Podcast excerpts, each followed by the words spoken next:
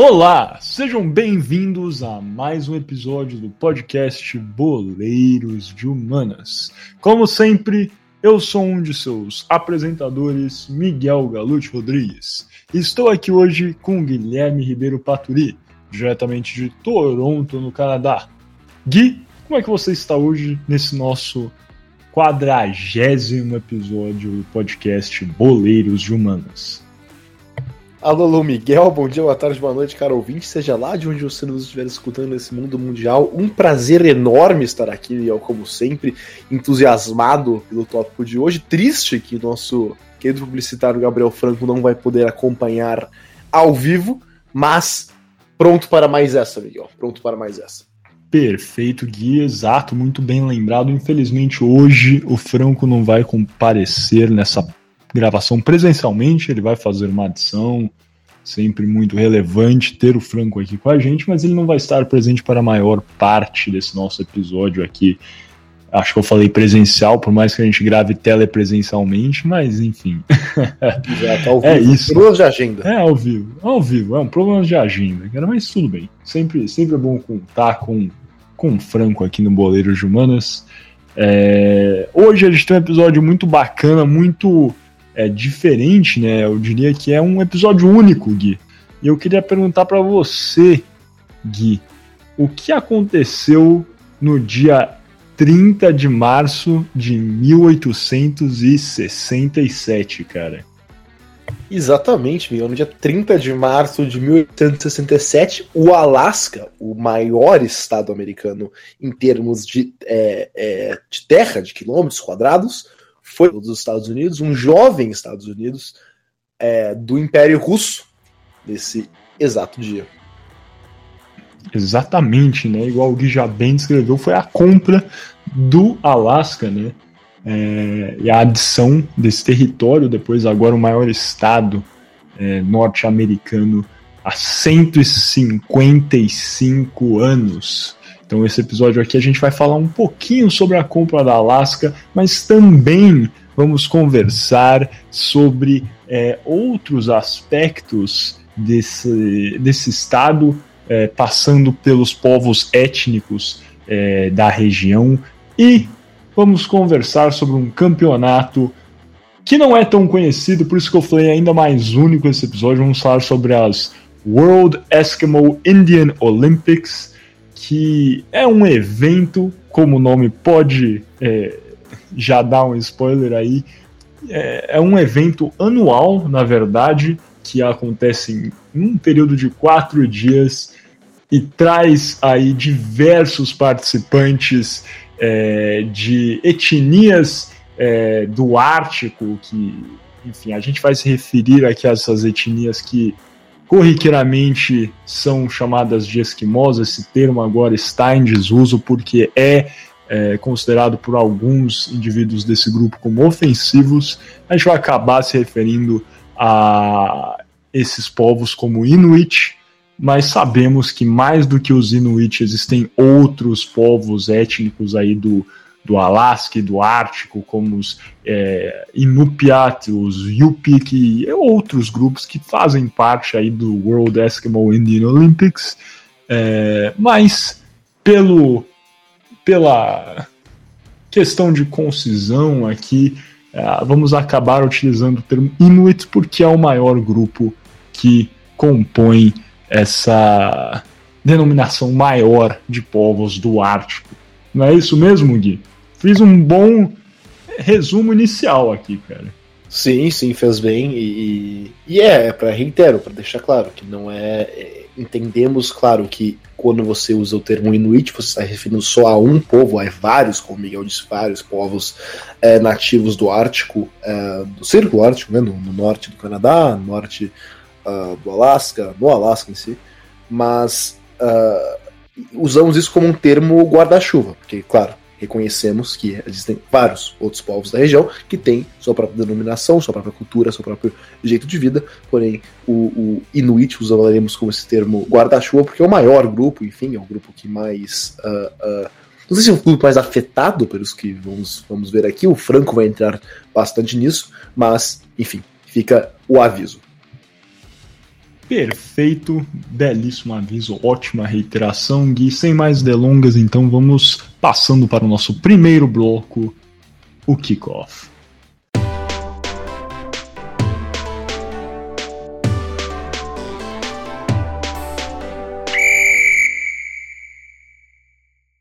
Dando início aqui então a mais um kickoff do nosso podcast Boleiros de Humanas. Lembrando sempre que o Boleiros de Humanas é um programa Podercast, a divisão de podcasts do jornal digital Poder 360.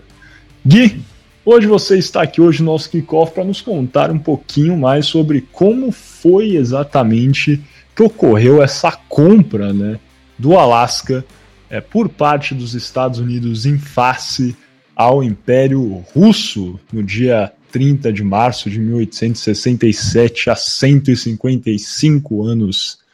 Não foi, Gui? Como é que é? Conta essa história aí pra gente, cara. Vamos saber um pouquinho mais sobre a história do Alasca no geral e como que foi esse negócio.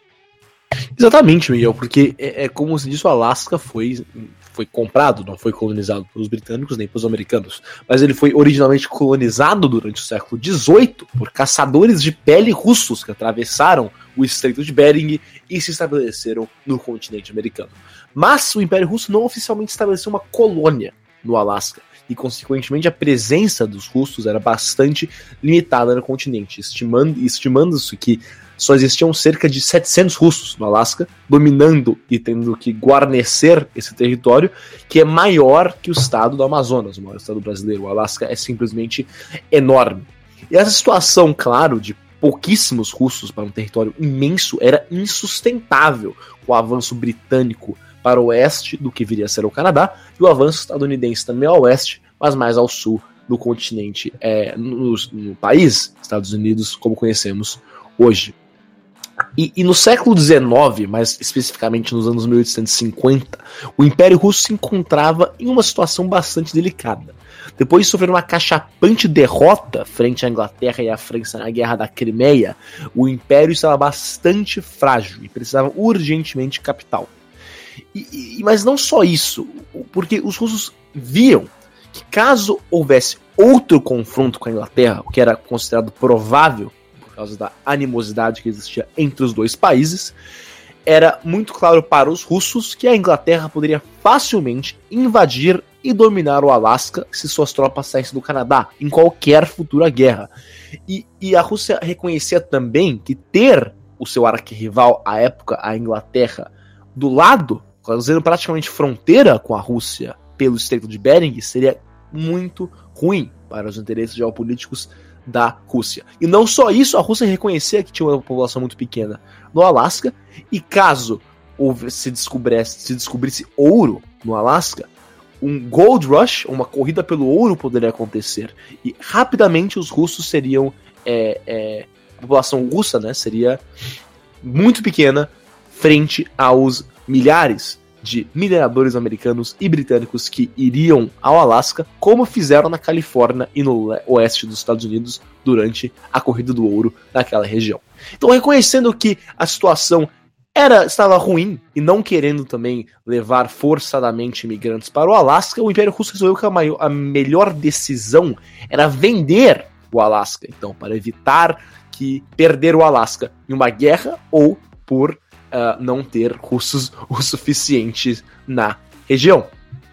Então o imperador, ou czar russo, Alexandre II, ofereceu o Alasca aos Estados Unidos no final da década de 1850. Mas como a guerra civil era iminente nos Estados Unidos, com a questão de escravidão sendo o maior problema no país, Washington não se interessou naquele momento. E foi só após o fim da Guerra Civil, em 1865, que as tratativas foram renovadas. Em março de 1867, dois anos depois do fim da Guerra Civil, o czar Alexandre II instruiu seus oficiais a tentarem retomar negociações com o secretário de Estado norte-americano William Seward. O secretário de Estado e o então presidente Andrew Johnson, que havia assumido a presidência após o assassinato de Abraham Lincoln, se interessaram em abrir conversas mais uma vez, acreditando que a compra do Alasca iria distrair a opinião pública, o que era considerado crucial pelo governo, porque tensões andavam altas nos Estados Unidos, principalmente no sul do país, que passava pelo período de reconstrução após a Guerra Civil. E surpreendentemente, porque isso é quase impensável em acontecer hoje em dia, negociações foram concluídas no fim do mesmo mês, depois de somente 30 dias de negociações, no dia 30 de março de 1867. Os Estados Unidos terminaram pagando 7,2 milhões de dólares pelo Alasca, isso equivale a 2 centavos por acre. Em valores atuais, seria cerca de 133 milhões de dólares. Algo muito pouco, inclusive menos vale menos do que o Neymar.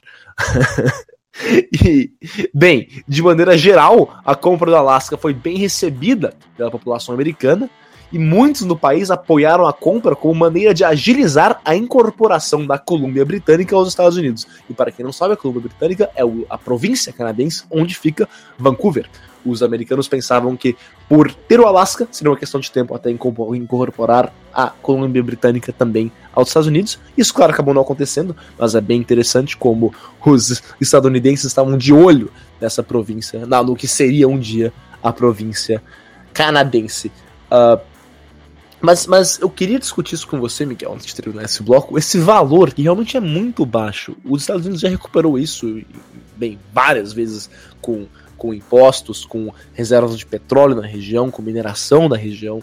E, e, claro, dois centavos por acre é extremamente pouco. E, claro, é um acre, um acre, claro, cerca de 4 mil quilômetros quadrados. É, e como eu falei jocosamente, Miguel, o Acre foi comprado por menos que o Neymar foi comprado pelo Paris Saint-Germain do Barcelona. Então, Claro, foi uma, uma bagatela para usar essa, esse coloquialismo. O que você acha? É, cara, eu acho que assim é uma análise. Primeiro, essa unidade Acre, né? Realmente é, é difícil. Sem querer ofender ninguém, mas os Estados Unidos realmente precisa rever algumas questões aí. Com certeza. Não, não dá, cara, para ser 4 mil e não sei quantos, é, é 4.046 e, e alguns metros quebrados, né? Difícil realmente trabalhar assim, mas tudo bem. É... Brincadeira sobre essa medida à parte, é... que também, na verdade, as pessoas podem ter se confundido, né? A pessoa que só pegou esse corte aí de você falando, comprou por um Acre, vai achar que você tá falando do belíssimo estado do Acre, né, cara? Mas não é com essa ressalva aqui, é uma unidade de medida, não é o Estado. Agora, falando sobre o valor, eu acho que sempre, né, logicamente, a gente tem que avaliar esses 7,2 milhões de dólares hoje em dia. Isso seria, né, igual você falou, equivalente a mais ou menos perto de 133 milhões de dólares atualmente. Isso é um valor ainda assim considerado baixo, logicamente, pelo que os Estados Unidos já ganhou ao longo da história, o que ganha anualmente com Alasca pelas pessoas, pela enfim, indústrias que tem lá, bases militares importantes, mas é, acho que realmente pode ser considerado uma barganha.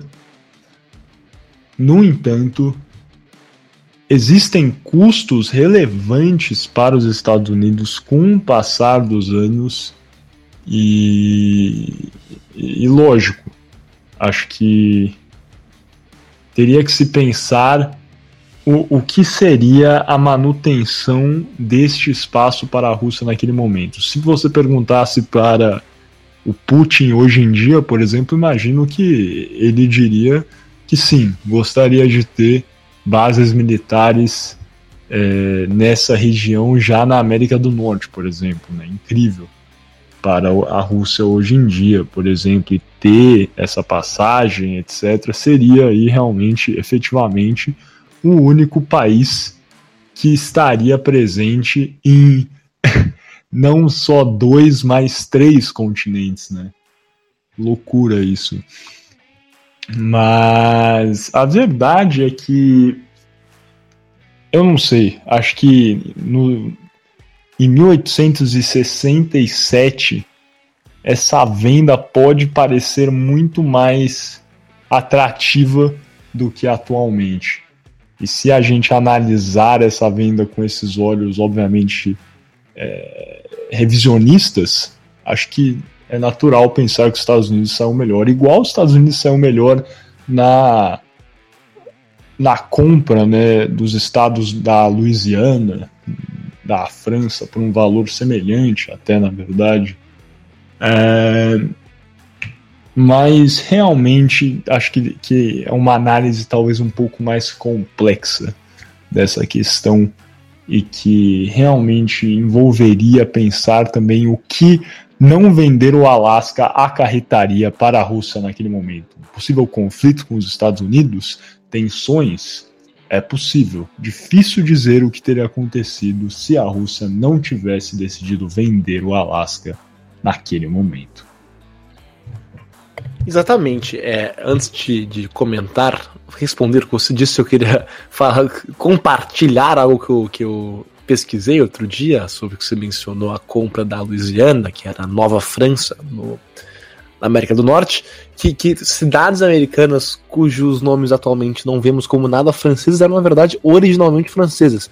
Claro, um, um óbvio seria St. Louis, que é a, a uma importante cidade é, no estado do Missouri, que na verdade seria Saint Louis, claro, foi uma cidade estabelecida por é, franceses. Outra seria Lafayette e Baton Rouge, também no sul. E uma que mais me surpreendeu, me gosta de surpreender também, Detroit, a cidade de Detroit, Detroit, seria em francês, foi também estabelecida por franceses como Detroit. Então tem essa curiosidade. Caramba, Detroit é França. Caramba, essa aí realmente é Aliás, faz sentido agora que você falou, é aquele tipo de coisa que você pensa, nossa, meu Deus, lógico.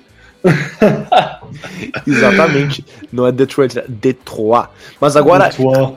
para só pra gente fechar aqui o nosso, o nosso Tokyo Me Voe, que, nosso kickoff, perdão, que estamos nos alongando um pouco. É, eu concordo, eu acho que, claro, eu falei brincando que o, o Alasca valeu menos que o Neymar, mas, é, claro, na época era muito dinheiro e, e, e era uma. Os Estados Unidos estavam comprando o Alasca efetivamente é, cegamente, porque não sabia que existiam reservas de petróleo pensava-se que existia, uh, existia ouro, algo assim, mas não era confirmado. Então poderia ter sido talvez a, a, a, o pior acordo da história, mas acabou sendo um dos melhores. Os Estados Unidos saíram Você sabe qual bem. é o pior acordo da história, cara?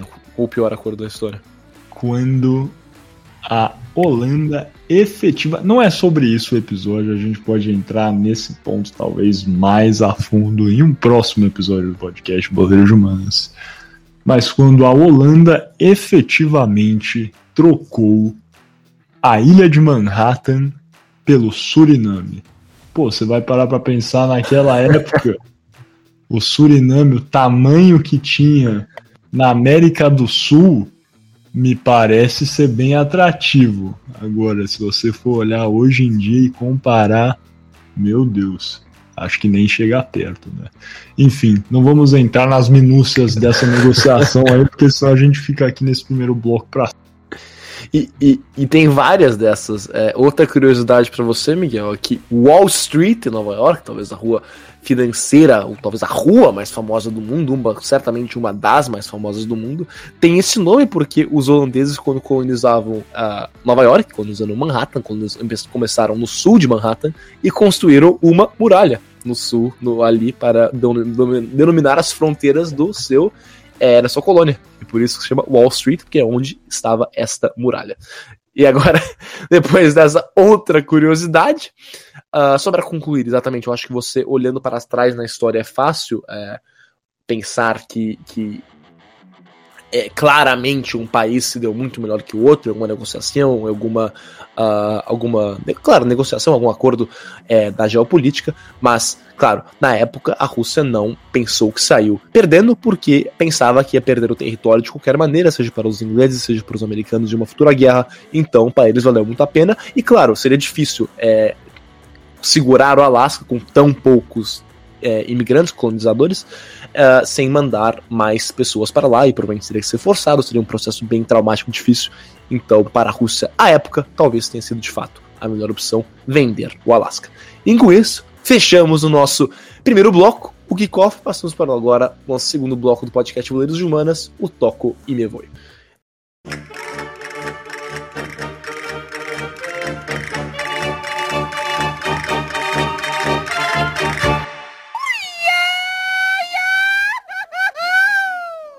Começamos agora o nosso toco e me voe. E lembrando que você está ouvindo o podcast Boleiros de Humanas, um programa Podercast, a divisão de podcast do jornal digital Poder 360, onde o Miguel vai contar pra gente sobre as Eskimo Indian Olympics no Alasca, não é mesmo, Miguel? Exatamente, meu caro Gui. Meu caro Gui fica engraçado, né? Mas de qualquer forma, agora que a gente já falou, vamos seguindo com isso. A verdade é que no Alasca não é um local que tem poucos esportes, até tem. Arenas, o Alaska Airlines uh, Center é um, uma arena aí que custou assim milhões de dólares na verdade. Ela fica em Anchorage e está no campus da Universidade do Alaska de Anchorage. E tem esportes universitários. Temos o, o Great Alaska Shootout que era um campeonato né, de, de basquete universitário que sempre ocorria no, durante a época da ação de graças nos Estados Unidos e era sempre no Alasca. Enfim, temos alguns times de divisões é, inferiores que estão no Alasca, tanto de futebol como é, de beisebol, etc. Mas realmente o mais relevante para mim, foi o World Eskimo Indian Olympics, que é um evento é, anual multiesportivo que acontece em um período de quatro dias, sempre na terceira quarta-feira de julho. Ou seja, você está pronto para daqui a alguns meses vivenciar este grandioso evento, essas Olimpíadas aí é, dos povos Inuit, como a gente falou.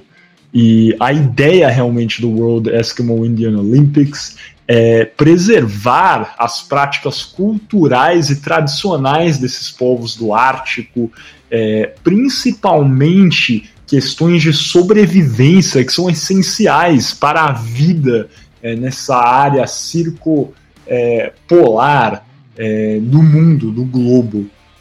E temos aí, acho que é relevante sempre falar que, como alguns outros jogos que nós temos é, ao redor do mundo, que estão ligados a questões tradicionais, étnicas, é, o World Eskimo Indian Olympics tem é, jogos e esportes que estão é, assim fortemente enraizados em, em, questões ancestrais, como por exemplo é, caça, é, e outras é, técnicas de sobrevivência é, e até mesmo danças e competições de, de contagem de histórias, por exemplo, que tem toda uma pegada de além de ser uma competição de sobrevivência, de grande vigor físico, é, esportiva, também tem uma questão fortemente cultural de preservação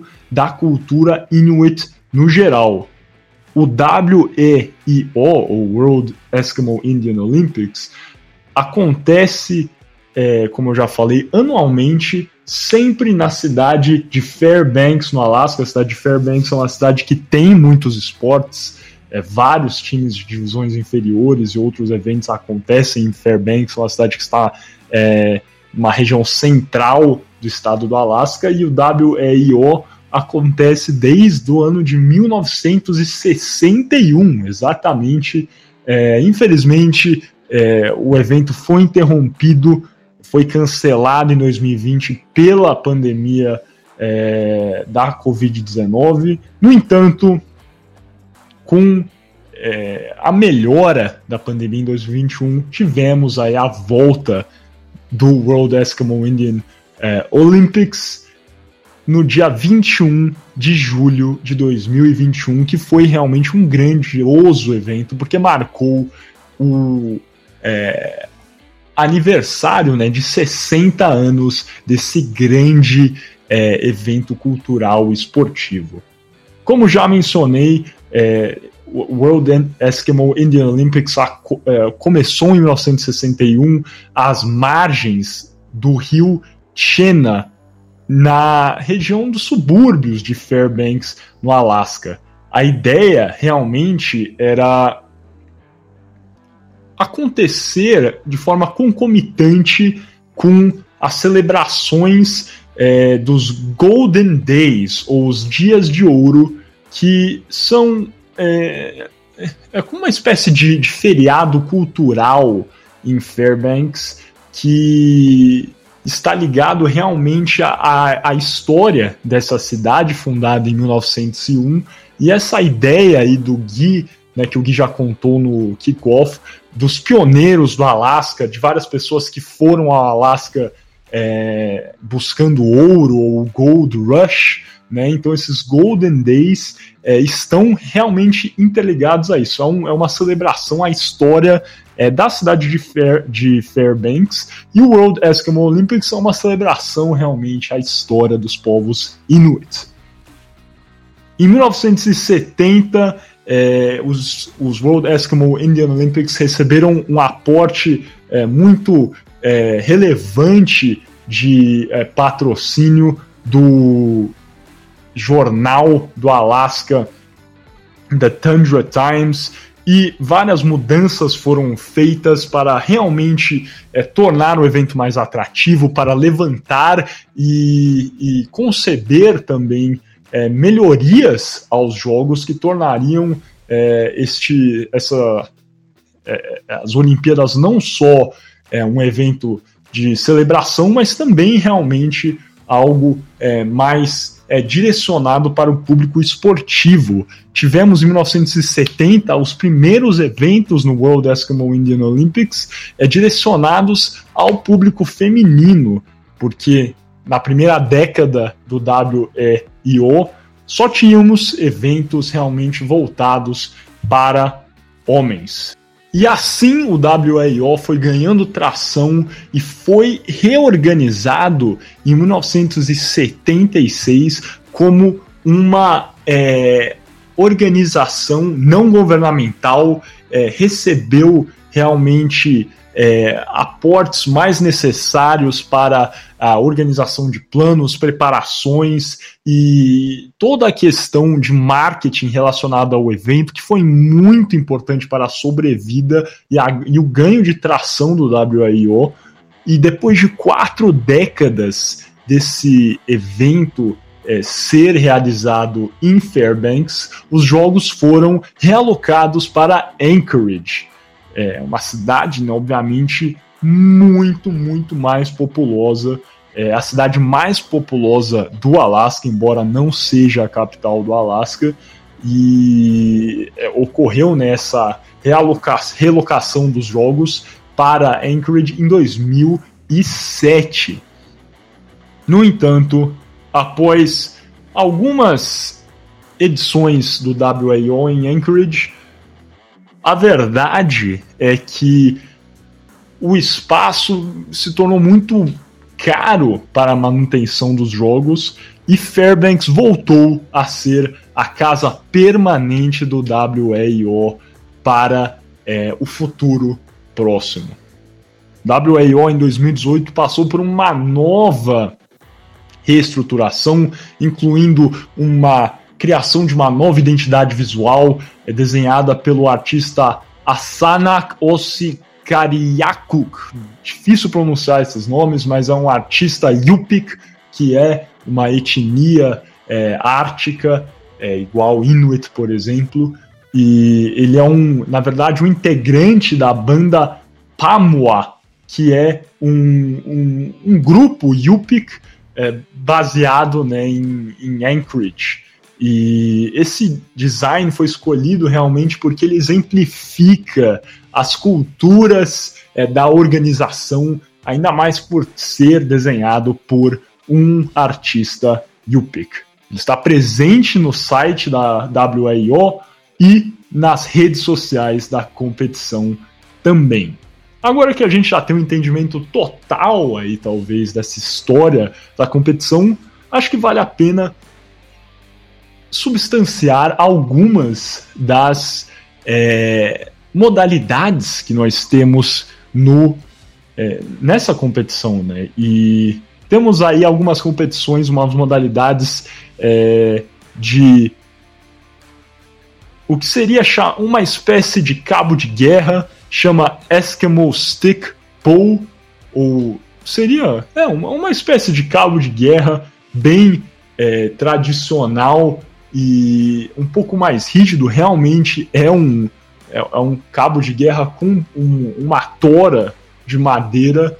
É, temos competições é, que são realmente focadas mais é, nessa questão de sobrevivência e de caça, como eu falei. Temos competições de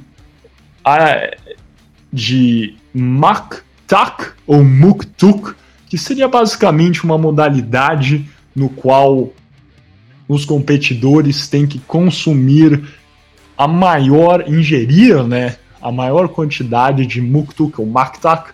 Maktak, para quem não sabe, é uma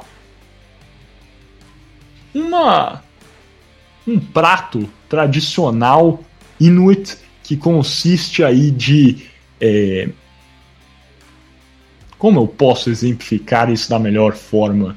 De banha e pele de baleia congelada e temos uma competição de ingestão disso para ver quem consegue comer mais. É, temos competições de Nalukatak, que seria é, uma espécie de de trampolim, não é um trampolim na verdade, porque os participantes é, têm de estender uma manta e jogar a pessoa que está pulando para cima, então realmente é uma espécie de, de, de esporte coletivo. Temos um outro é, tradicional jogo Inuit conhecido como Ear Pool, que é realmente a é exatamente o que o nome indica. Dois participantes colocam um barbante em cada uma de sua orelha, suas orelhas e puxam, né? Que é um esporte que é para testar aí a, a resistência do competidor à dor e também a sua força no geral e vários outros é, esportes e modalidades, como eu já falei, como dança e, e coisas realmente tradicionais à cultura inuit e à cultura do Ártico. E para finalizar agora, Gui, eu queria saber a sua opinião em competições dessa, desse formato, qual a relevância de termos jogos como o World Eskimo Indian Olympics para a manutenção dessas culturas no mundo atual? Eu acho que é muito importante, Miguel. Eu acho que o esporte é, pode ser usado como fio condutor para várias coisas, e isso é um belo exemplo disso. Usa-se o esporte como fio condutor para, para preservar culturas, para preservar línguas, para preservar é, culinária é, é dessa, desses, desses povos. Eu acho isso muito importante e, e muito divertido. E claro, o esporte, ele ele incita é, companheirismo, incita competição saudável, incita várias coisas positivas que eu acho que é bastante importante para a preservação cultural uh, como um todo. E, e, e, e também é interessante é, ter essas equipes né, formadas dessa maneira. Me lembra até um pouco sobre a, a o episódio que fizemos sobre a Padania, que é, onde comunidades ou grupos menores se juntam para, para jogar futebol. Eu acho parecido até um certo ponto, porque são, são grupos é, minoritários em suas, em suas regiões, ou na verdade pode ser majoritários, mas minoritários no seu país, de, podemos colocar assim, uh, que se juntam para, de uma certa maneira, preservar sua cultura e expandir sua cultura. Então eu acho é, muito positivo, muito importante e, bem, uma coisa em geral, como eu já disse, bastante é, boa para todos os lados envolvidos. Perfeito, não poderia concordar mais com você, Gui.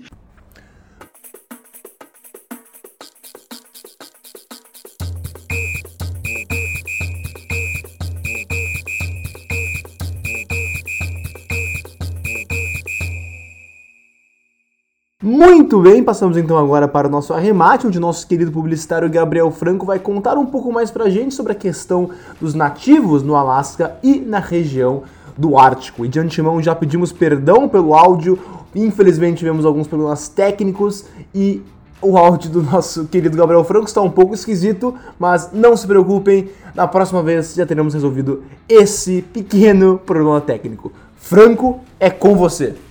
Seja muito bem-vindo ao Arremate, onde eu, Gabriel Franco, levarei vocês para entender um pouquinho mais sobre como que é a questão dos nativos na região do Alasca, qual a origem deles e o que afetou toda a questão geopolítica que envolve Estados Unidos, que envolve Rússia, para a divisão desses povos e como eles se encontram hoje.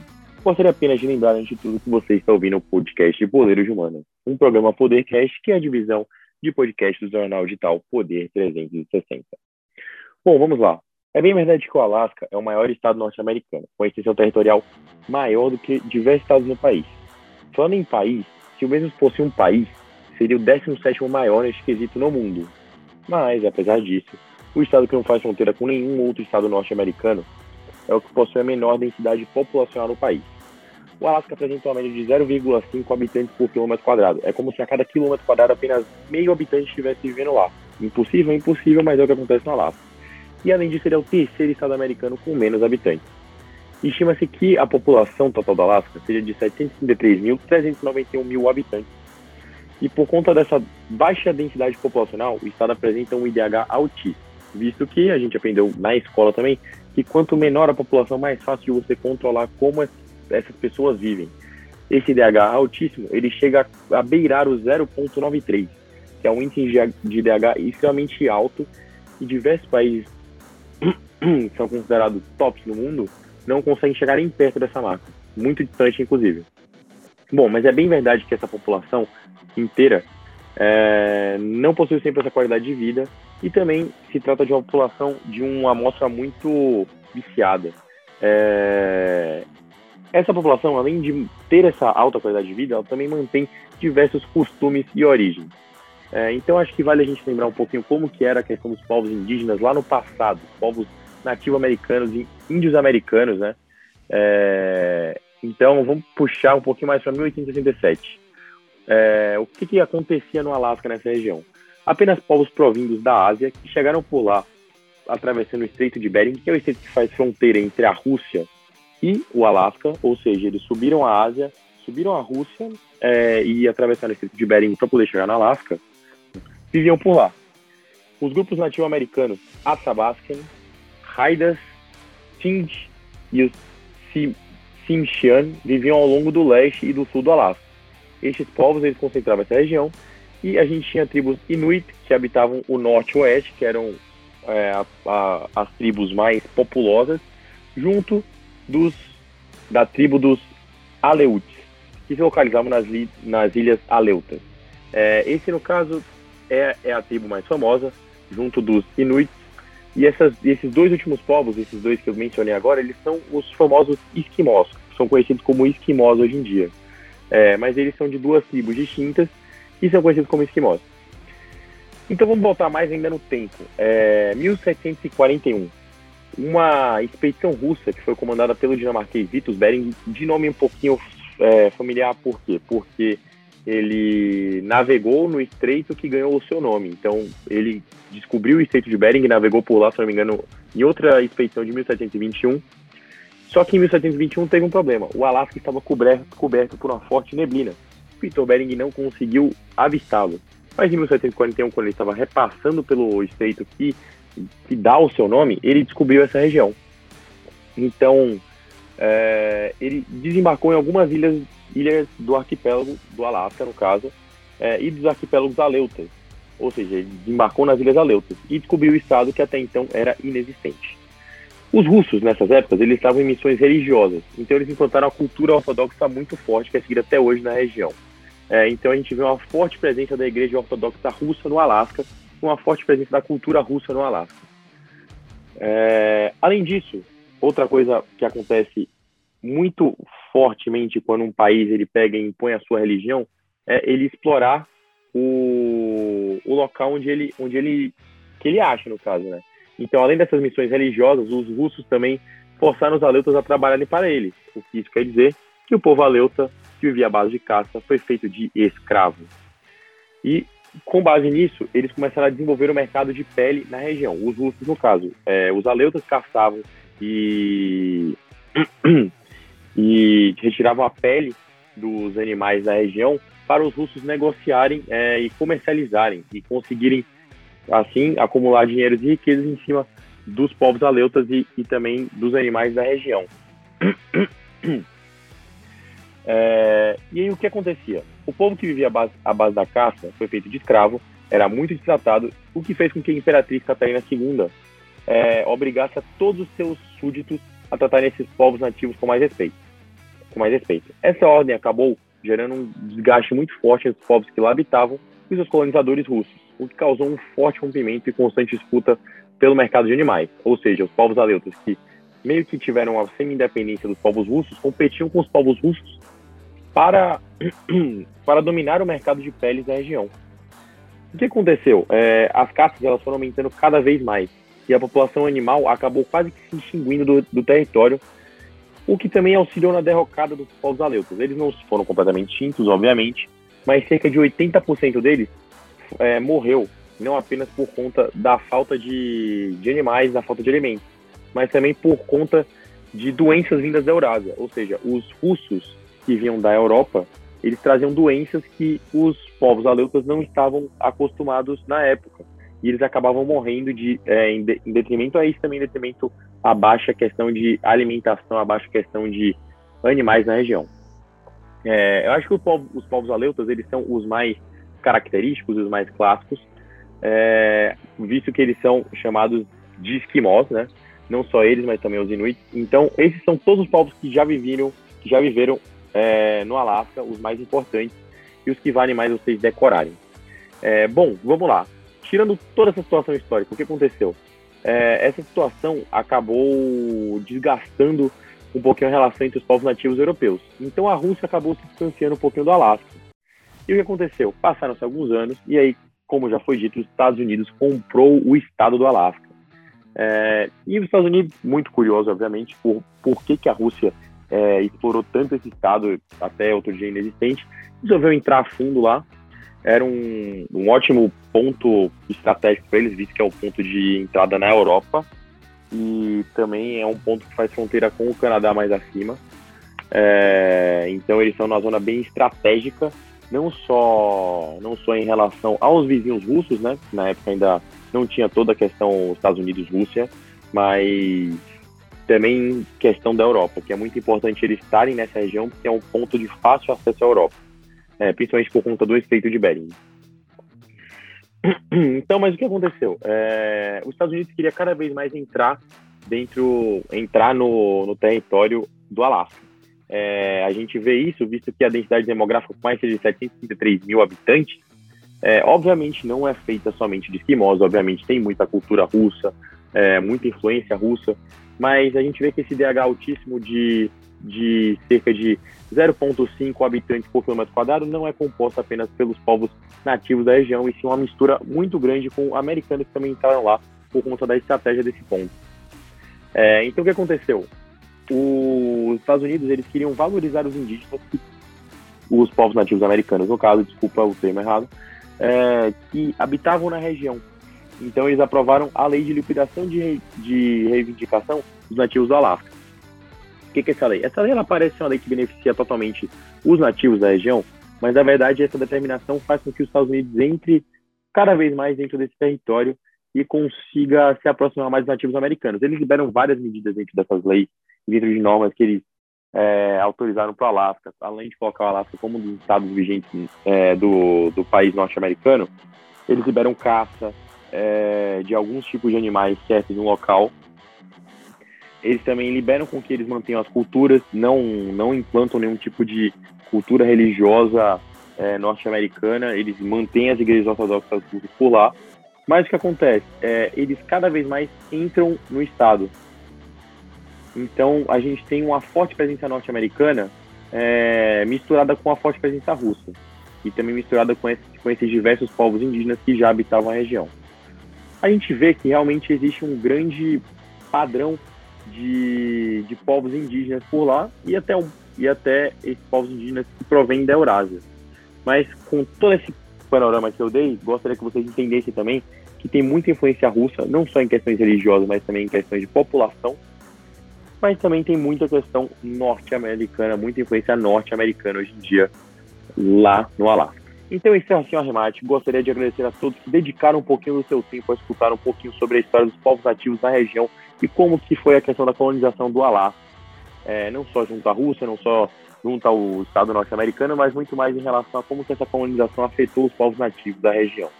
É, caso vocês continuem com dúvidas, por favor, pesquisem, se informem cada vez mais, porque eu só dei aqui é, a pequena ponta do iceberg do que realmente é toda a questão da colonização dos povos indígenas nativos da região.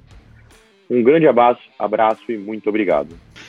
E acho que para essa nossa primeira parte do podcast Boleiros Humanas, vamos fechar, convidar vocês a, se estiverem ouvindo no YouTube, só deixar o vídeo rolar, que a gente vai ter assim a nossa segunda parte aqui com o nosso shootout, que é aquele rápido jogo de perguntas e respostas sobre os temas debatidos.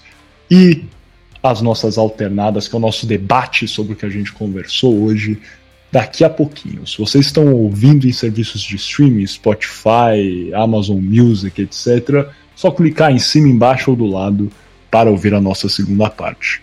Até daqui a pouquinho.